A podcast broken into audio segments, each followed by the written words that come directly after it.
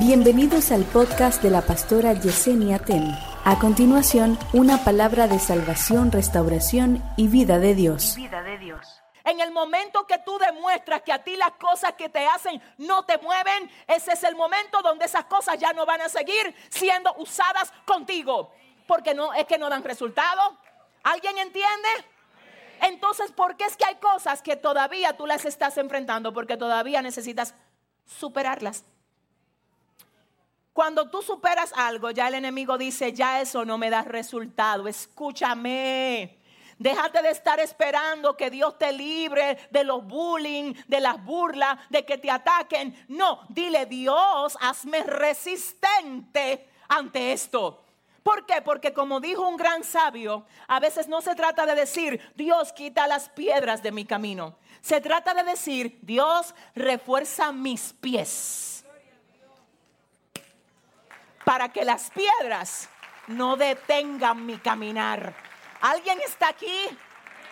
Entonces, ¿qué más dice Cristina? El verso 20. Acordaos de la palabra que yo os he dicho. El siervo no es mayor que su Señor. Si a mí me han perseguido, también a vosotros os perseguirán. Si han guardado mi palabra, también guardarán la vuestra. Muy fuerte. Oiga lo que dice el verso 20. Acuérdense de la palabra que les he dicho. El siervo no es mayor que su Señor. Ustedes no son mayor que yo.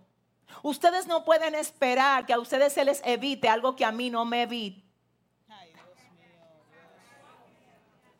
No pidan que a ustedes se les evite algo que a mí, ni a mí el Padre me lo evitó.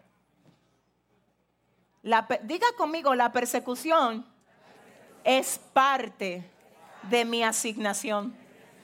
Usted tiene que graduarse en resistencia.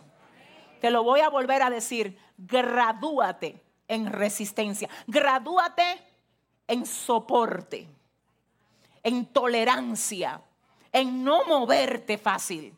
Es que ahí es que el enemigo va a saber que contigo él no se va a salir con la suya. Pero una persona que cualquier cosa lo hiere, que cualquier cosa lo quiebra, que por nada no es que no vas a poder llegar lejos así. Es que hay cosas que Dios las señaló para ti, pero para poderlas manejar vas a necesitar tener firmeza aquí en el corazón que no te hieran fácil, por favor. Que no te hieran fácil. Dios dice, es que tienes que aprender a resistir. Es que hay cosas que son parte de lo que yo he programado para ti. Y la resistencia es importante para que tú puedas atravesar estas situaciones de las que el Señor te ha querido hacer parte. ¿Cuántos dicen amén? Entonces fíjense otra vez, vamos al verso 20, acuérdense de la palabra que les he dicho. El siervo no es... Vamos, dígalo conmigo, el siervo no es... El siervo no es...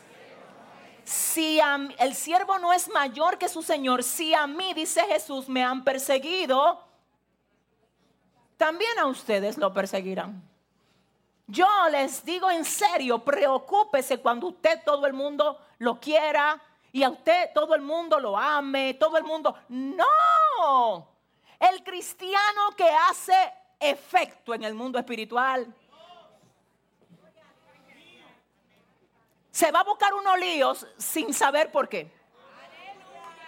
Se van a levantar jefe de tu trabajo en contra de ti. Tú vas a decir, pero ¿y qué es esto?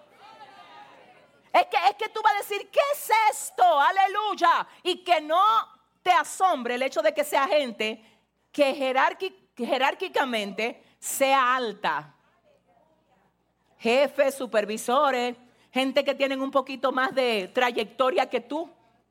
Uh, ¿Y por qué? Porque no es con cualquiera. Escucha, el enemigo sabe que no es con cualquiera que se está enfrentando. Es con, es con quien tiene al Espíritu Santo. Él no va a usar a cualquiera, va a usar gente que tengan en el mundo físico autoridad para tratar de detener lo que Dios quiere hacer contigo. Entonces es ahí donde tú no puedes responder igual. Ellos te atacan con la carne y tú tienes que contraatacar con el espíritu. Es ahí donde Dios va a poner a todos tus enemigos por debajo. Ay, Dios mío, dale fuerte el aplauso al Señor. Dale fuerte el aplauso a Cristo. ¿Alguien entiende esto? Entonces Jesús advirtió que padeceríamos persecución. ¿Quién lo advirtió? Jesús. ¿Ya? ¿Me lo dijo? ¿Qué pasa con esto? Que cuando, es que mire lo que pasa. Jesús dijo que yo voy a tener paz. Jesús dijo que me va a proveer. Jesús dijo que si yo oro en su nombre, todas las cosas. ¿Y por qué tú no te aprendes esto? Jesús dijo que a ti te van a llegar la persecución. Jesús dijo que el siervo no es mayor que su Señor y que si a él lo persiguieron, a ti también. ¿Qué pasa cuando yo me preparo para esas cosas? Que cuando me llegan no me tumban. Porque yo estoy preparada y lista. Así que yo sé que cuando eso llega es porque tiene que llegar. Cuidado con tu dejar. Mira, te voy a decir una cosa. Aún en la iglesia hay gente que no entiende esto. Y que cuando te llegan todos estos azotes, ellos mismos dicen, ay, mira, tanta cosa que tú tienes que pasar. ¿Y con qué madurez tú me estás hablando a mí? Tú eres un hombre que conoce Biblia, tú eres una mujer de Biblia. Dime, oh, pero grande es tu galardón. Porque el enemigo no ataca a alguien que él no vea como una amenaza. ¿Alguien está aquí? No vengo a cogerte pena, vengo a decirte, ay, vengo a decirte que le des gloria a Dios por la persecución que tú estás teniendo. Ahora, ahora, naciones, soplo de vida, gente que oye mi voz, yo no te estoy diciendo que te busques problemas. Yo no te estoy diciendo que seas un rebelde sin causa, no. Mi punto es que cuando se hable mal de ti, que sea mintiendo. Porque eso es lo que dice la palabra. Porque hay gente que se ponen de malcriado y que para buscarse problemas. Y que no es que yo necesito tener persecución. Eso no vale. Eso es consecuencia de mala acción. Eso no es persecución sin causa. Eso es consecuencia, resultado de un mal manejo. Entonces no lo confundas. Una cosa es que se te levante persecución en tu trabajo sin tú hacer nada malo, a que se te levante persecución porque tú siempre llegas tarde. Vamos a ser honestos. No es lo mismo que se te levante persecución, escúchame, porque tú eres una persona sobria, tranquila, respetuosa, a que se te levante persecución porque tú no sabes respetar los espacios. Y porque tú crees que el lugar de tu trabajo es la iglesia. Y pones un radio a todo lo que da, o me pone a mí a predicar, o imagínense yo, ¡ah! Y todo el mundo queriendo paz en el trabajo. No.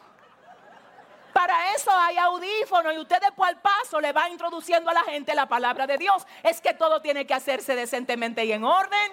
Entonces no me diga que, que la persecución es porque no te quieren dejar oír, que la música, que aquel. No. Es que, es que no, es que tenemos que ver que, de qué yo soy responsable. Y corregir, oiga, corregir lo que tengo que corregir. Porque Dios, aunque mi jefe sea inconverso, no me va a dar la razón a mí si yo estoy mal. ¿Usted entendió lo que yo acabo de decir aquí? Mi jefe puede ser inconverso. Pero si la que estoy en desobediencia soy yo y de malcriada en un trabajo, Dios no me va a dar razón a mí. ¿Por qué? Porque Dios es un Dios de orden. Dios es un Dios de orden. Entonces vamos a ver qué de lo que estamos atravesando es responsabilidad nuestra. Hay que me persigue los bancos. Y Dios dijo que eso es persecución. Hay que ver cómo tú estás manejando tu tarjeta de crédito.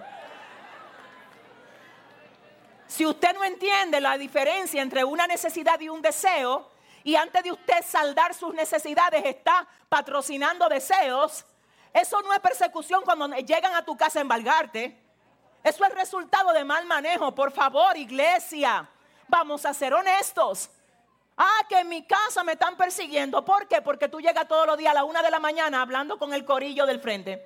Se terminan los cultos y ustedes van para allá a comer dique papa, a comer una cosa. No, las cosas no se manejan así. Usted si va a llegar tarde a su casa, escríbale a su mamá.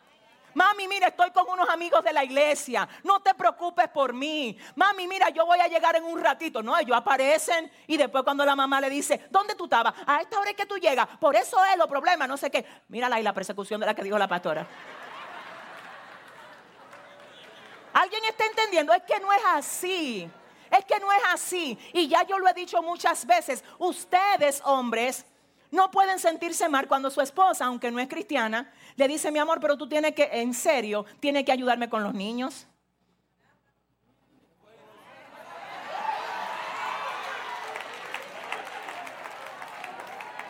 No, no, no, porque todo lo mío ahora es la iglesia. No, señores. No, señores, las cosas de Dios tienen un orden.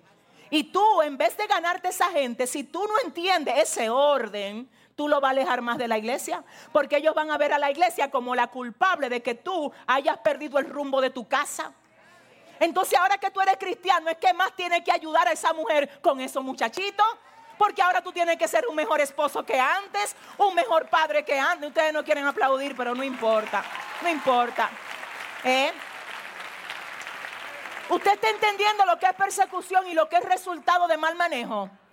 Mujeres que llegan, yo se lo digo a cada rato a ustedes, a la, a la una de la mañana, casi a las dos y pico, y los niños todavía ni cena tienen. El uniforme no está limpio, no hay orden en tu casa, es distinto que tú digas mañana hay servicio, mañana hay. Entonces como mañana hay, hoy yo lavo los uniformes, plancho los uniformes, dejo la cena prehecha, un papelito pegado en la nevera, caliente, en que está todo listo ahí. Eso es cerrar brechas. Eso es cerrar brechas. Eso es. No, pero dale bien el aplauso a tu Dios, a nuestro Dios. ¿Alguien dice amén?